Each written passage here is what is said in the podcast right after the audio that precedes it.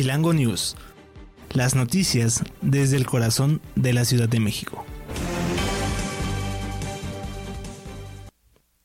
Hola, ¿qué tal amigos de en Radio? Les saluda Federico Reyes en esta nueva emisión de Chilango News, las noticias desde el corazón de la Ciudad de México.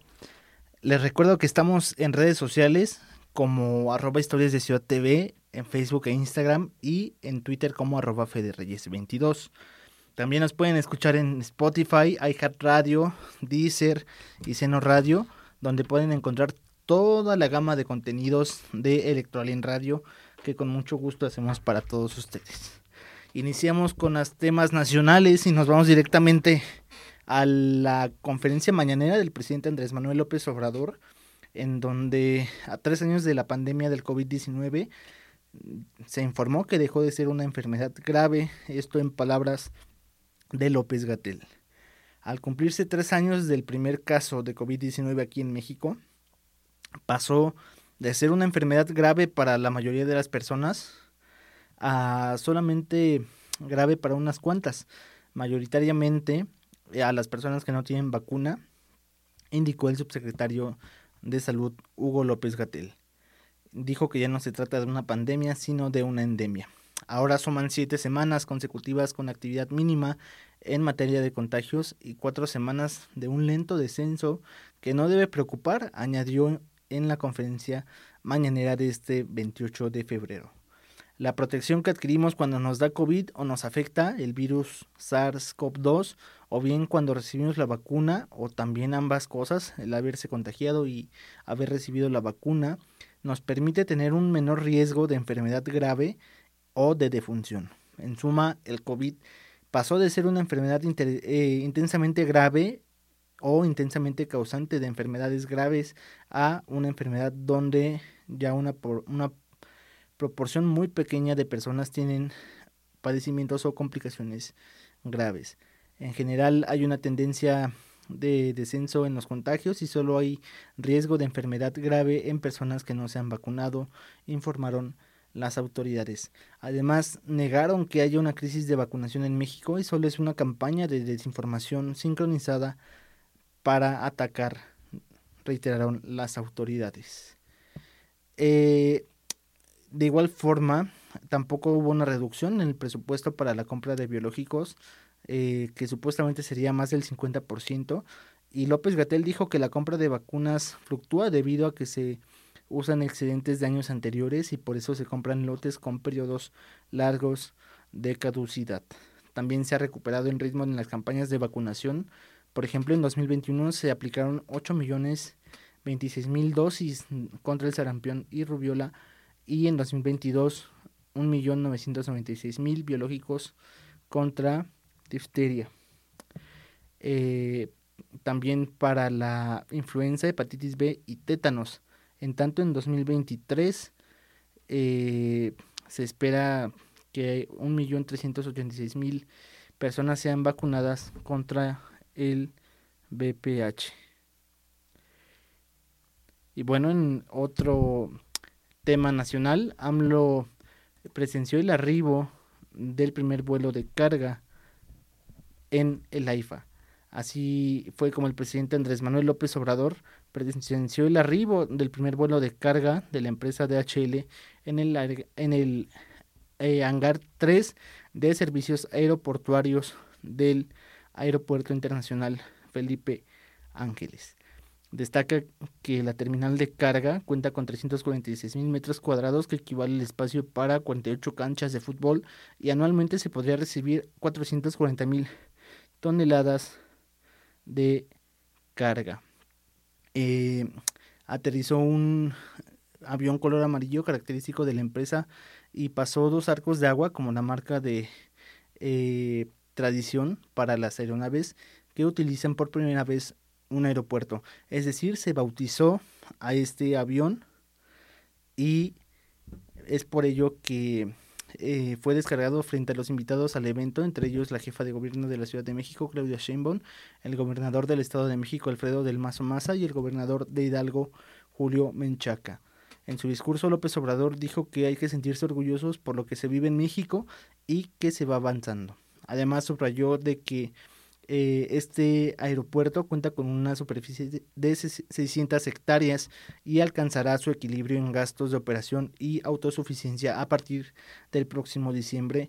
En el caso de las utilidades, las tendrá a partir de enero del 2024, lo que confirma que es una buena, una buena fuente de negocio. Amigos de Chilango News, vamos a nuestro primer corte y regresamos para conocer lo que está pasando aquí en la Ciudad de México.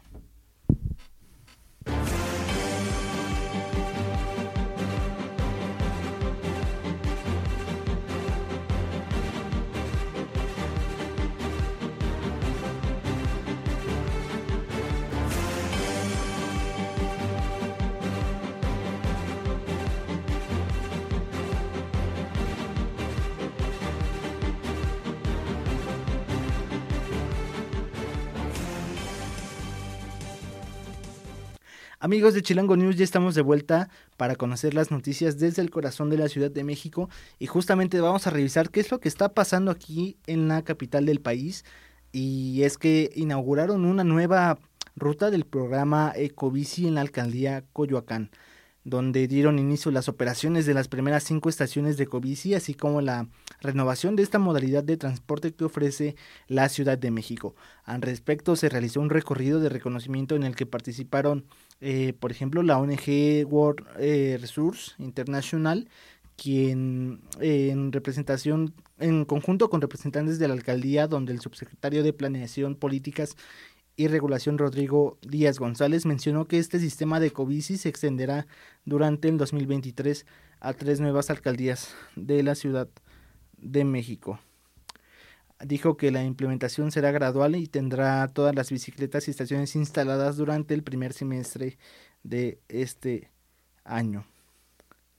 Ahora pues eh, por su parte, eh, se celebró que Coyoacán se incorpora a este sistema de transporte que inició hace 13 años y afirmó que esta forma de movilidad permite a la comunidad transportarse para minorar tiempos e incluso poder disfrutar de los espacios públicos. Cabe señalar que estas estaciones instaladas en Coyoacán son las primeras de un total de 37, las cuales beneficiarán a nueve colonias. Asimismo, las estaciones que comenzaron a operar hoy están en las calles eh, de Allende, eh, París, Madrid con Avenida México, José Ortiz de Domínguez con el Circuito Interior, Madrid y Centenario y Vicente Guerrero, Berlín. Pero esto no es todo lo que está pasando en la Ciudad de México porque la jefa de gobierno, Claudia Sheinbaum, rechazó que la marcha a favor del INE represente un incremento de la oposición. Así es como Claudia Sheinbaum rechazó que la marcha que se celebró este domingo en defensa del Instituto Nacional Electoral represente un crecimiento para la oposición. La mandataria local señaló que la congelación, la congregación debió llamarse entre paréntesis la marcha para volver al pasado, ya que muchos de los que acudieron al Zócalo nunca se manifestaron por el presunto fraude electoral en las elecciones del 2006. Eh, también dijo que la cifra de asistentes que se reunieron en la Plaza de la Constitución fue calculada con base en el número de personas por metro cuadrado que ocuparon el centro de la capital. Y en ese sentido, eh, la Subsecretaría de Tránsito y el C5 estimaron entre 90 mil y 100 mil personas, que fue la cifra que, que se dio y que también señaló que no se trata de una cifra política, sino de una cantidad acorde a cómo se hacen los cálculos matemáticos para saber cuántas personas hay en el espacio. Este domingo también eh, la Subsecretaría de Control de Tránsito eh, informó que 90 mil personas estuvieron en la Plaza de la Constitución, aunque los organizadores de este mitin señalaron que habían congregado a 500 mil personas, es decir, medio millón de manifestantes. Bueno, ahí están las cifras de la oposición por parte de eh, que dicen que son medio millón, pero Claudia Sheinbaum y en general el gobierno de la 4T señalan que fueron 100 mil. Vamos a nuestro corte y regresamos para conocer qué es lo que está pasando en el mundo. Ya volvemos a Chilengo News, las noticias desde el corazón de la Ciudad de México.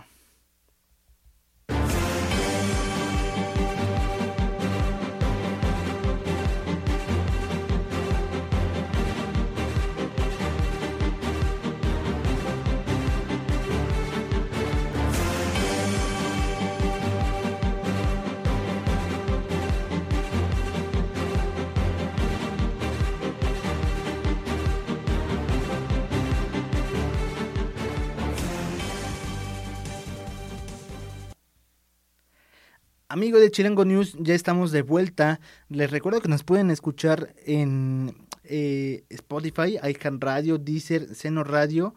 Y bueno, estamos a punto de revisar los temas globales y es que la cifra de muertos tras el terremoto en Turquía y Siria supera los 50.000 y esto derivado de un nuevo balance publicado este martes que señala que el terremoto de Turquía y Siria del pasado 6 de febrero murieron más de 50.000 personas, lo cual refleja que es un aumento en el saldo de decesos en Siria.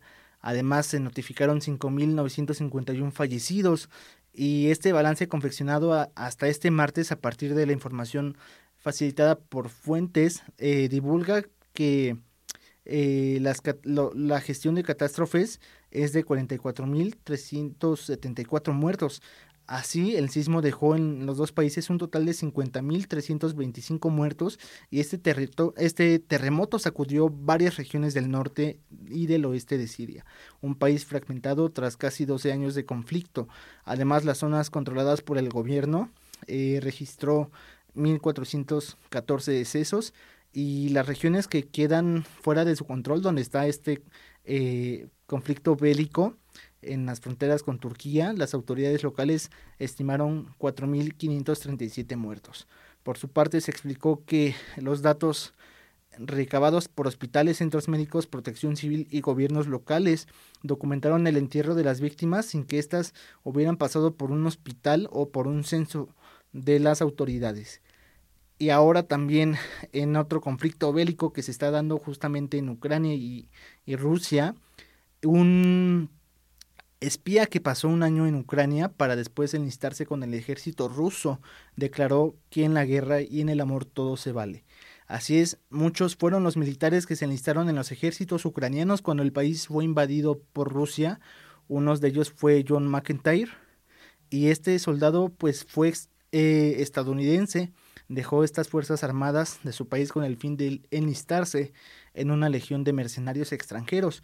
Cabe mencionar que este individuo terminó por salirse de uno de los batallones nacionalistas ucranianos para sumarse al bando rival y estar al servicio del ejército de Vladimir Putin, presidente de Rusia. Este soldado ofreció al país ruso información de inteligencia del ejército ucraniano que recopiló durante un año con respecto al conflicto Rusia-Ucrania. Además, él mismo se definió como un espía y afirmó que desde marzo de 2022 llegó a Ucrania para recolectar la mayor cantidad de datos de inteligencia referente a las actividades del ejército invadido por las tropas rusas. Además, McIntyre también señaló que es comunista, antifascista y que se tiene que luchar contra el fascismo en todas las partes del mundo. Este estadounidense también dijo que la parte de las estrategias de Ucrania es usar a civiles como escudos humanos. Además ocupaban casas y otros lugares junto a los domicilios de los civiles con el fin de que los afectados fueran los propios civiles, es decir, si desde el otro lado bombardeaban y los mataban, los ucranianos traían reporteros y decían que los rusos habrían atacado a la población civil. Sin embargo, eh, no mostraban las posiciones militares que eh, ellos tenían donde estaba repleto de soldados. Finalmente dijo que en la guerra y en el amor todo se vale, los espías existen y que él es uno de ellos. Su misión fue cumplida, afirmó este ex militar estadounidense que se unió a las Fuerzas Armadas rusas una vez que comenzó a levantar sospechas en la Legión extranjera que lo hizo escapar a Moldavia y de ahí a Turquía desde donde viajó finalmente a Moscú para unirse a la armada de Vladimir Putin. Bueno, pues esta es una de las tantas historias que se tienen en esta guerra de Ucrania, en esta invasión rusa en Ucrania.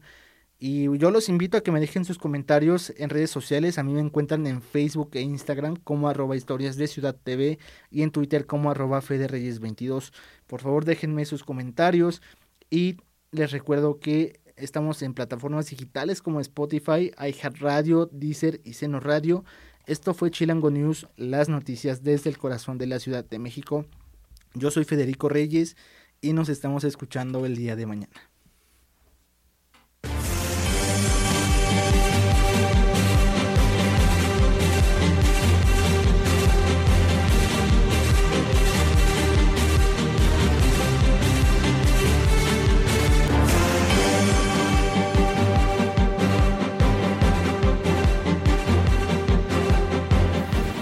Chilango News. Las noticias desde el corazón de la Ciudad de México.